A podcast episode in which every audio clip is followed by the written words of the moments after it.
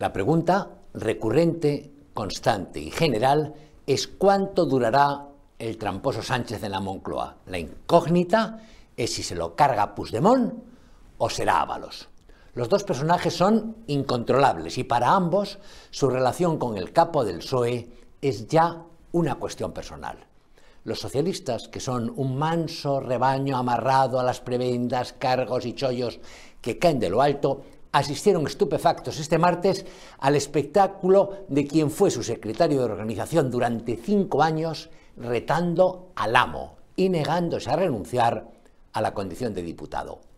Unos dicen que por mantener el aforamiento ante el Tribunal Supremo, evitar que la Audiencia Nacional se ocupe de él y retrasar al máximo los plazos judiciales en el caso más que probable de que termine imputado en esa trama de ladrones conocida como caso Coldo. Otros, los más ingenuos, piensan que se aferra al escaño como un guacamayo a la percha porque no tiene de qué vivir y muchos gastos, lo que a mí me parece una pavada.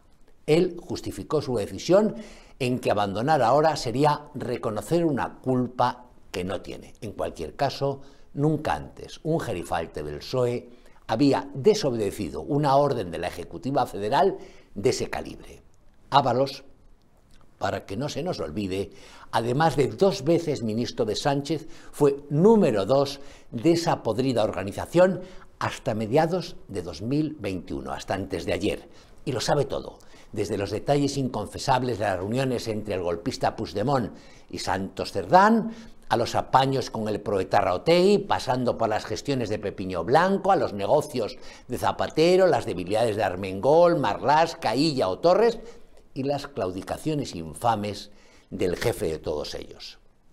En su primer show, Ábalos se presentó ante la prensa y ante la ciudadanía como la versión lacrimógena del llanero solitario.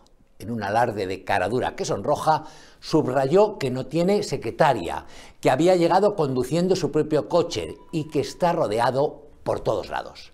En un guiño a los suyos, porque Ábalos es puro PSOE, y un experto en juego sucio, subrayó que Sánchez se ha dejado comer la tostada por el PP y ha terminado asumiendo las tesis de los medios de comunicación afines al centro derecha. Pero nada garantiza que en próximas apariciones cambie de registro y empiece a alargar. Quizás sea solo cuestión de tiempo, cuando el corrupto presidente del gobierno Frankenstein tras tenerlo cinco años como mano derecha en el PSOE, le nombró primero ministro de Fomento y después de Transportes con un presupuesto multimillonario, lo hizo a sabiendas de que el valenciano sería capaz de hacer cualquier cosa por la causa.